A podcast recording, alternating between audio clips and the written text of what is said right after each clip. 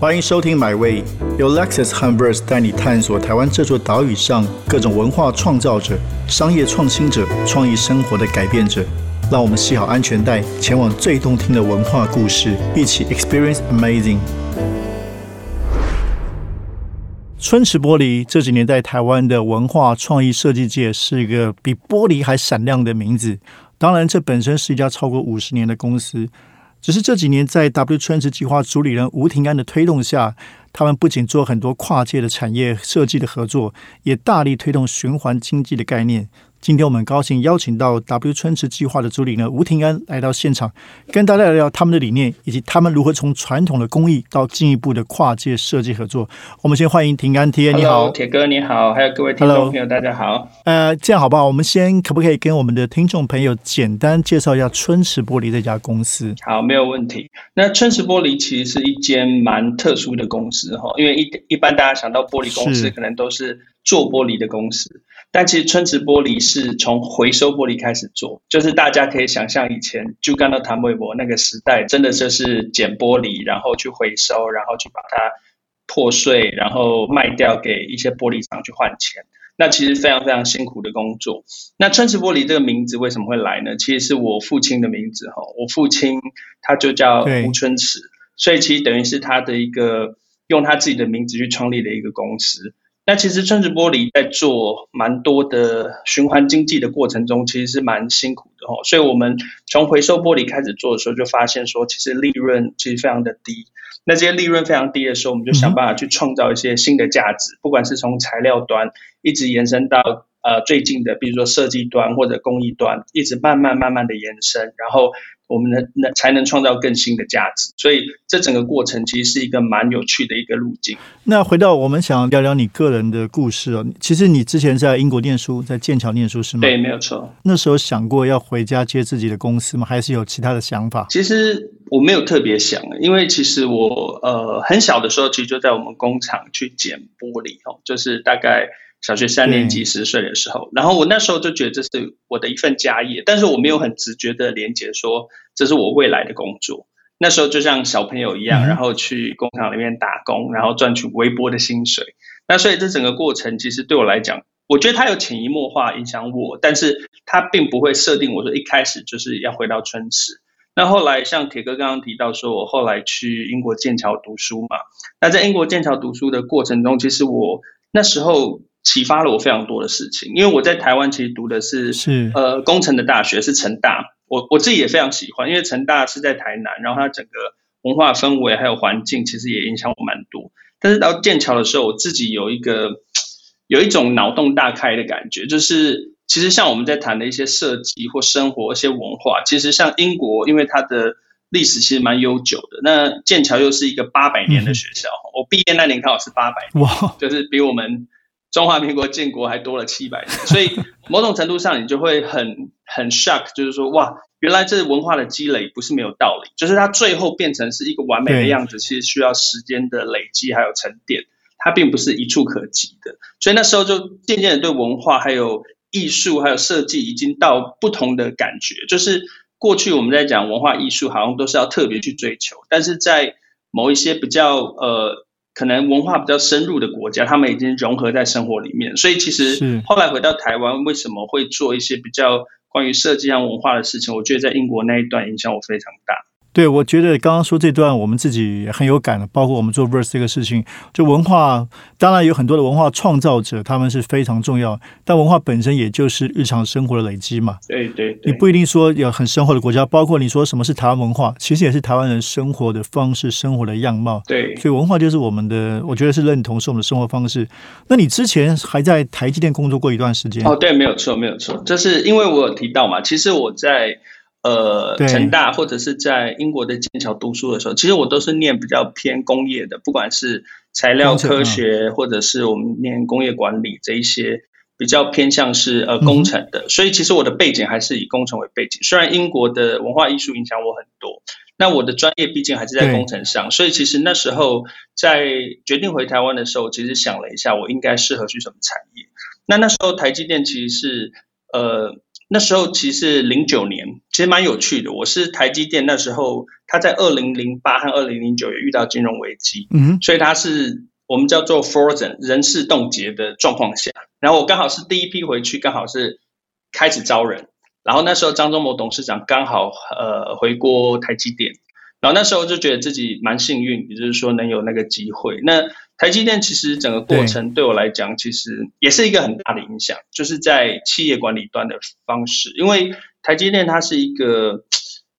跟全世界竞争的一个一个一个企业哈，那这个企业其实蛮特别，是它的策略或者它的制成、它的技术，某种程度它在想的事情都是五年、十年之后。因为他在那个当下可能已经占足了利基点，所以我们可以看到，现在我已经离开台积电，可能已经接近十年了，但是他还是屹立不摇的原因就是在这边。其实他就是很像《孙子兵法》的多算胜这样，就是他其实很多东西都已经在他的规划当中。那这规划当中可能会有异常，但是他可能一开始就是规划五种。不同的 scenario 或者是不同的状态，所以它至少能找到比较接近的意义。就像我们最近的疫情防疫，其实我相信，呃，像 CDC 就中央指挥中心一定也有设计很多的不同的状况下应该要怎么处理。是，那我觉得你有计算过或者你有处理过之后，你就会有比较好的解决方式，你也比较不会慌。所以我觉得企业管理这一端，其实在台积电让我学习到非常非常多的的一个过程。那什么样的契机你决定回到春池玻璃？其实，呃，回到春池其实蛮特别，就是我觉得这最后还是牵涉到文化，就像铁哥做 Verse 杂志一样，就是我觉得我们在每个人生的阶段都有它的价值在。那譬如说我刚刚提到，不管是在学习，或者在台积电，或者在英国剑桥，它其实都会让你有一个新的启发。但是最后人好像会回归去找一些你自己的根。那这个根其实蛮有趣，就是我觉得亲情也是一个很重要的根哦。对，就是我记得有一天，就是呃呃，我回老家跟我爸妈一起吃饭嘛，然后那时候其实我们吃完饭的时候，就只有我们三个人，因为我其他姐姐都在其他地方工作嘛，那就只有我们三个人。然后我就看到我父亲那时候一回家的时候，我那时候人在台积电工作，一回家的时候，我就看他说，哎，那个样子怎么那么累？因为其实，在台积电工作也很累，就是。也是，大家可能因为还年轻很耐操，所以就还好。但是 看到我父亲的样子，因为那时候他应该已经是六十五岁上下，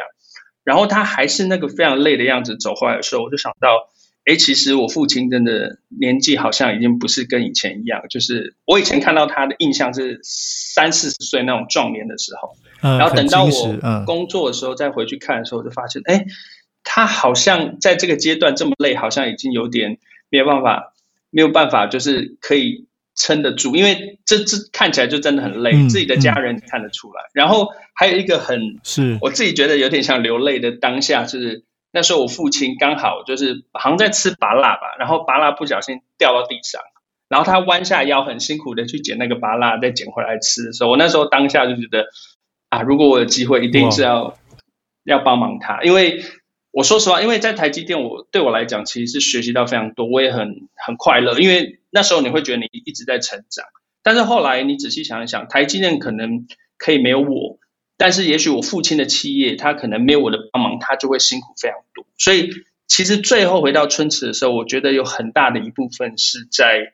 在文化或者是在亲情这一部分，你会想要去。帮忙你的根这件事情，嗯嗯，对啊，就像铁哥可能做 Verse 杂志一样，想要找回台湾的文化到底是什么的这个定义。对，那你一开始这个进入春池或者重回春池，是带着什么样的一个新的 vision 进去吗？在初期的时候，哎，其实蛮特别的，就是我那时候因为在台积电工作，然后我接触到都是我们像我的部门蛮特殊的，我们是在做营运资源规划，所以我们看的东西其实可以看得比较远。就是我们可以看到很多类似 CEO 的计划，应该说拟定计划是我们定的，然后再 propose 给 CEO 或董事会。所以对我们来讲，其实我们的高度是非常高的。那回到春池以后，其实我觉得我自己有带一点这种心态回来，就是说。我们能不能不要只看，比如说今年一年，或者是三年或五年的状况？我可不可以再看远一点，就是更永续的方式去经营这个企业？但那时候我回到春池之后，因为我小时候没有感觉嘛，我就觉得我们是做回收玻璃，那回收玻璃是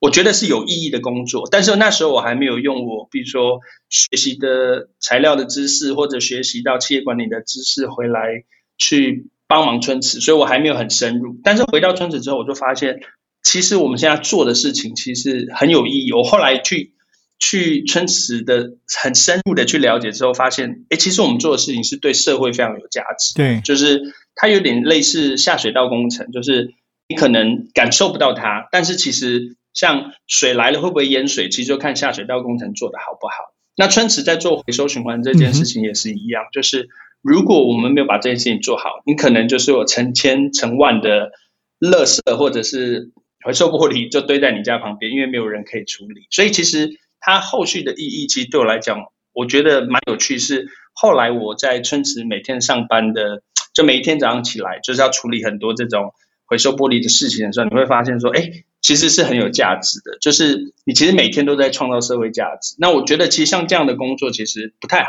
找，就是其实很难真的去找到类似这样的工作。所以我自己是觉得蛮蛮开心的一件事情。对，那呃，其实本来就是在春池在做玻璃回收，但是这几年你一直在强调这个循环经济的概念，把它跟整个我想也是全世界的重要的永续的趋势结合在一起。是的，是的。那这个也是你一开始就意识到吗？用这样的理念去推动？因为你刚刚有提到以前本来觉得哎回收玻璃好像没没有什么嘛，就是年轻的时候，但后来把它变成一个非常正面的重要的价值，可不可以谈谈这个思考上的转变？好，我觉得这思考的转变蛮有趣的，就是可能回应到我刚刚前面讲，它其实需要一点累积，你才有办法去创造。是，那其实，在呃蛮有趣的，就像我呃几年前有得一个叫做总统创新奖，然后我那时候对我在。因为他们就在定义创新到底是什么，然后我就提了一个字，蛮有趣，叫做创旧。就是我觉得非常多的创新的基础，就是要建立在旧的东西之上，你才有机会去创新。因为这个很棒。对，原因是因为呃，如果你没有旧的基础，你的创新可能是空谈的，因为你没有旧的基础去支持你。那你其实是可能有点像牛顿讲，呃，就是爱因斯坦讲，你是站在巨人的肩膀上面。那其实站在巨人的肩膀上面，你可以看得远，你可以看到很多不同的方向还有策略。所以其实我那时候站在不管是剑桥的肩膀上，或者是台积电的肩膀上，回到春池以后，我觉得看事情的事物就慢慢的不一样。那我觉得我自己有一个很也蛮幸运的地方，就是我父亲很年轻的时候，就是叫我去那个工厂里面去捡玻璃嘛。我那时候小时候也没什么感觉，就觉得是打工嘛，因为小朋友不会想那么多。然后就去捡，就去捡 玻璃。那其实捡玻璃的过程其实真的蛮辛苦，就是不管是热啊、累啊这些都会有。而且它其实有一个很辛苦，就是譬如说像我们在捡回收玻璃，有一种叫做羊奶瓶，就是以前有很多那种有没有迦南羊乳啊，或者是就是有一个盒子，然后所以它有很多废弃的这个玻璃瓶。然后我们在处理的时候，很多牛奶瓶呃羊奶瓶是没喝完的。然后在太阳曝晒之下又露天，然后那个。臭味真的是很难很难想象，比那种海鲜臭掉还臭好几倍，奶制品的。所以那时候你就会觉得说，哇，这个工作也太辛苦。但是你就会知道它是工作，没有办法，就是要一步一步的去做。但是后来我觉得回到春池，就是从台积电回到春池之后，因为你看事情的角度不一样，你就会发现说，哎，其实有些点我们做的有价值之后，可以再用后续的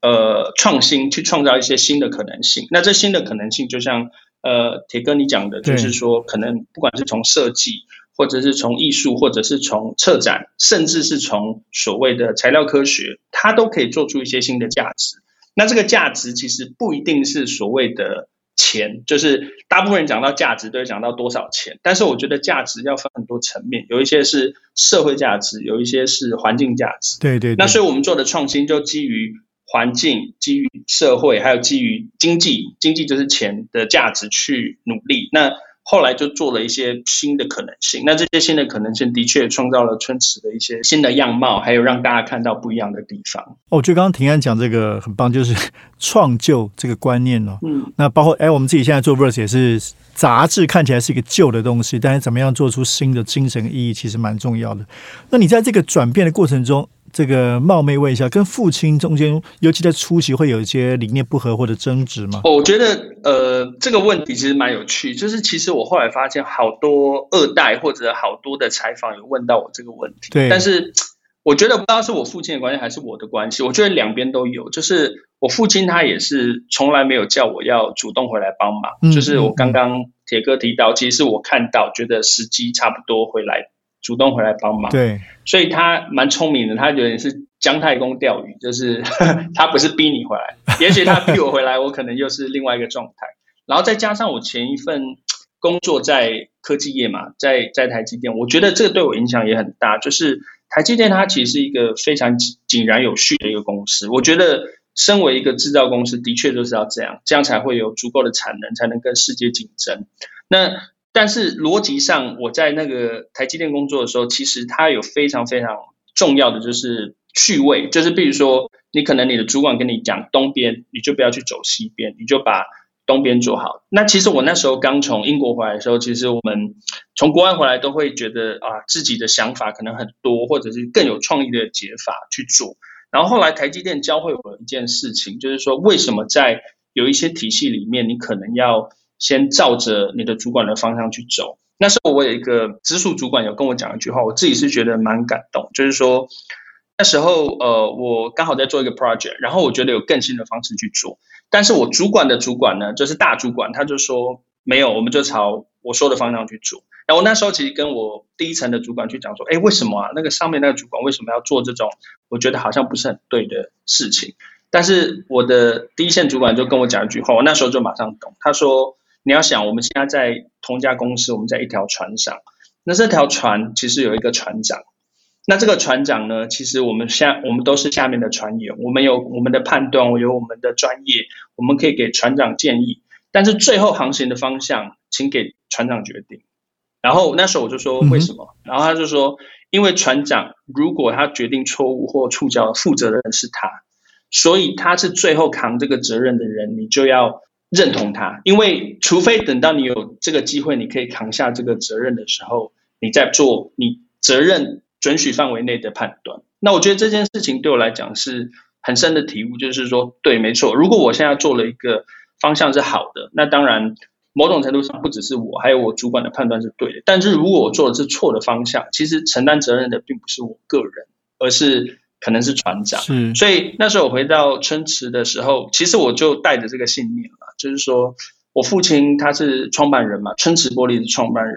那逻辑上，他现在还扛着很重要的责任。我们现在可以帮他分担，可以帮他走到对的方向。但是逻辑上，如果他只要出了一次错，的确承担责任的目前还是他。是。但是等到你有一些承担的责任的时候，你就可以做越来越大的决定。就像我现在可能可以已经做到很大的决定，但是其实也是经过这十年的累积，慢慢去学习和判断才累积而成的。所以在中间的过程中，基本上我跟我父亲如果有意见相左的。我其实是会听他的决定，我会劝他，但是如果他真的决定那样走，所以我不会跟他硬碰硬。所以我觉得逻辑上可能是我们双方，不管是我父亲和我，某种程度上可能都有。自己的方式去去调整这个问题，所以这个问题其实没有非常非常大。那我们来谈谈这几年你做的具体的计划，像现在你用的这个头衔 title 是 W 春池计划，追人对，为什么用这个名字？呃，W 春池计划其实是我在差不多二零一五年，大概五年前的时候推出的一个计划。然后这个计划其实蛮有趣的，其实其实它的源头其实呃，我觉得它的灵感是来自于我我那时候跟中泰。建呃中泰文教基金会有一个合作，那时候他有一个推出一个 Home 二零二五的计划。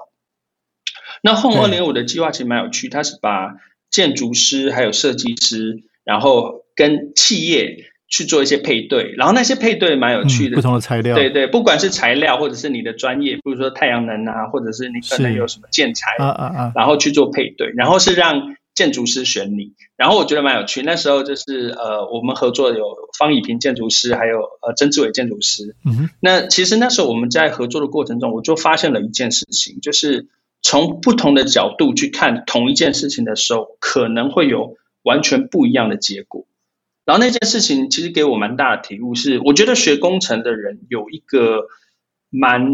好的地方，也是蛮不好的地方。就是好的地方是我们通常很扎实。就是有一分证据说一分话，但是你可能就是慢慢慢慢这样累积上去。但是我觉得，如果你从设计或艺术的角度来看的话，它可能从一粒沙会看到一个宇宙。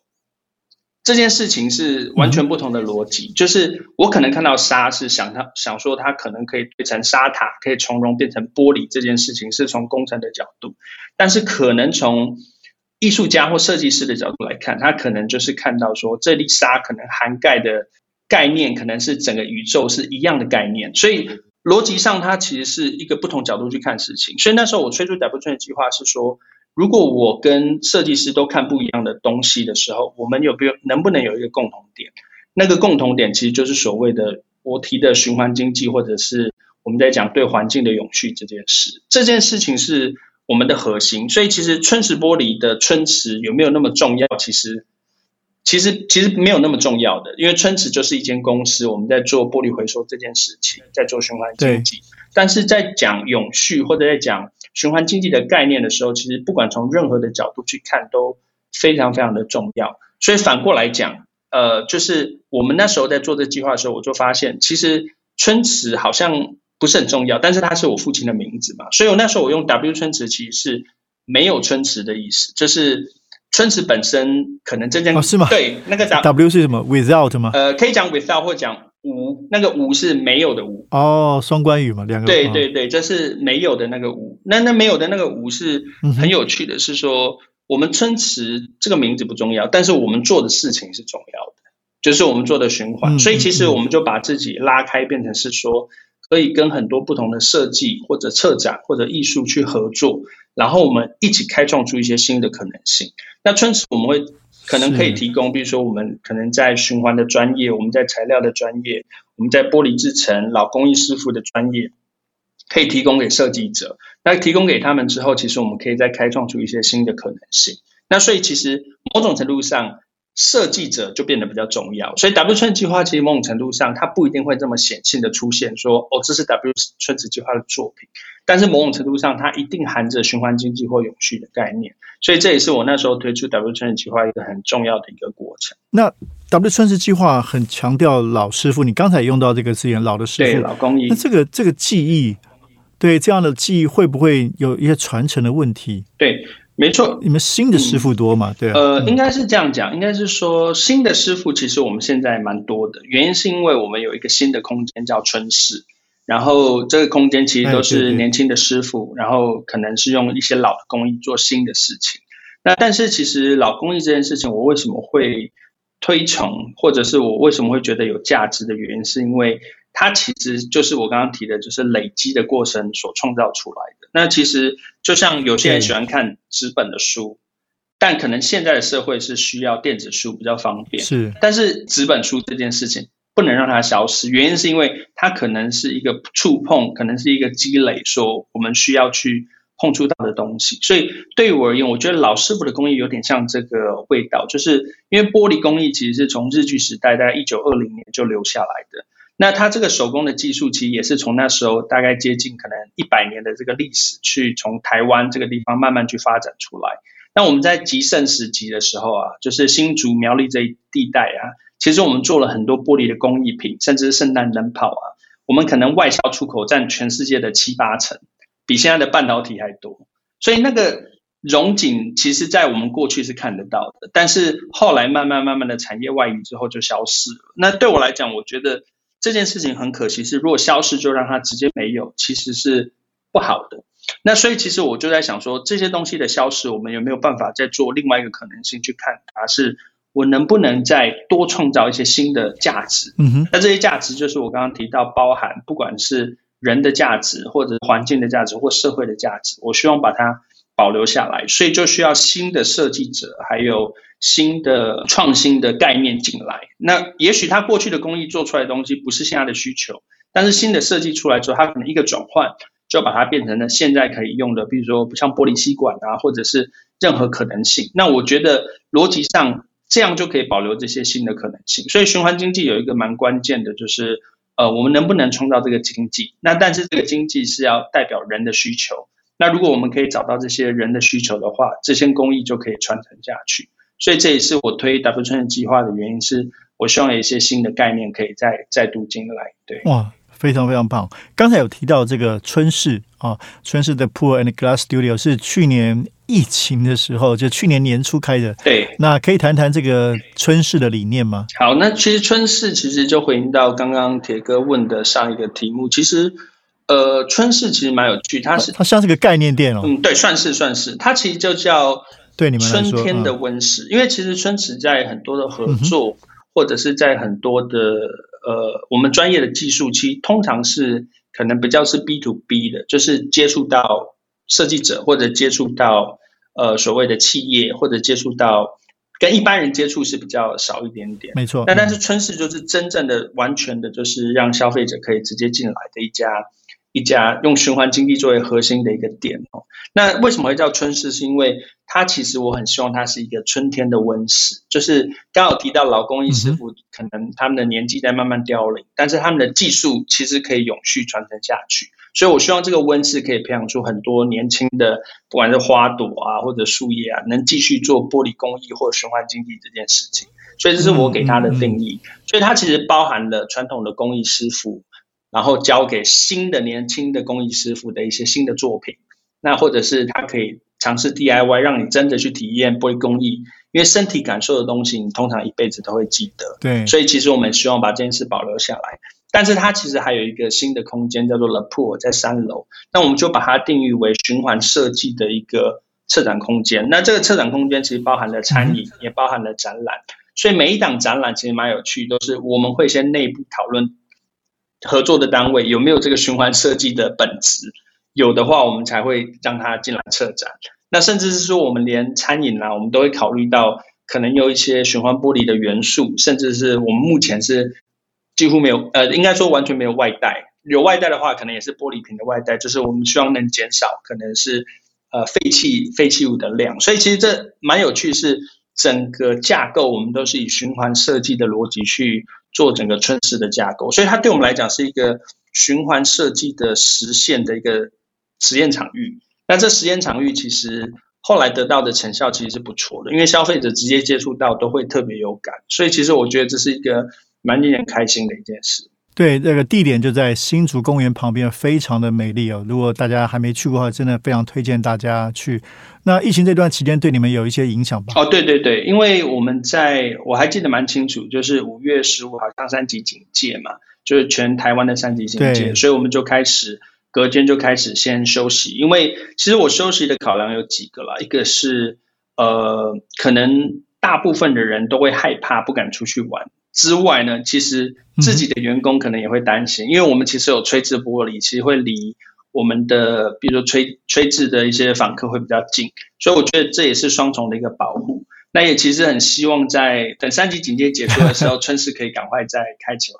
刚才有提到，就是的确这这五六年呢，就是 W 春池计划跟许多的设计师合作，然后。很多的策展也得了非常多的奖，也包括有一些国际的品牌的合作。是的，所以这个国际合作是你很希望，我觉得应该是 T A 非常希望尝试更多的可能性吧。呃，对，其实，在国际的合作，因为其实蛮有趣。我在推 W 创计划的时候，有一个蛮重要的核心，是因为永续或者环保这件事情，其实它是没有国界的。嗯，就是比如说我们在讲文化，可能你会喜欢。闭上眼睛想想巴黎，你可能会喜欢巴黎的文化，但是有些人闭上眼睛可能是想到英国的文化，所以它某种程度上它有一个区别，就是可能个人的喜好或者针对美感的喜好，它可能都会有差别。所以我们在推很多呃台湾的文化出去的时候，别人不一定喜欢，就是我们台湾人喜欢，但别人不一定喜欢。所以我们在看我们自己的企业做的事情，其实有两大核心，就是第一个核心其实是所谓的材料。因为我们的循环材料是可以运用到很多地方，不管是工业界或者是一般的建筑界都可以使用到，所以这是春池的第一个核心。但第二个核心，我其实就是希望走着循环经济这件事情，它是一个概念型的合作。哇，真的今天聊得非常过瘾哦！认识平安这几年了，一直很佩服他的这个论述力、实践力，还有跨界的创新能力。那非常谢谢平安，也希望这个春池玻璃不断的创造新的东西，让大家可以有新的感受。那也跟大家预告一下，就是希望大家有机会的话，可以在我们的 Pocket 上面给我们五颗星的评论，同时可以关注 Lexus 跟 Verse 的粉砖，我们会有关于买位的各种的资讯。那甚至每一次的 Pocket 节目之后，我们也会用整理。文字整理，甚至在延伸报道上网。那最后一个小小的广告，因为既然要这样的话，其实我们 Verse 去年创刊的时候有一个台湾礼盒，就是跟春池玻璃以及 H&M 设计公司合作的一个杯子。虽然这个特别合作呢，上面还有一个彩虹平权，有彩虹的 Verse 字样，现在在 Verse 的官网上也依然有贩售。那希望大家可以多多支持台湾的创新跟设计的能量。谢谢平安，谢谢 TA。这趟旅程已经到站了，感谢你的收听，也让我们一起期待下趟旅程的风景。别忘记订阅买位。本节目由 Lexus 和 Verse 文化媒体联名出品。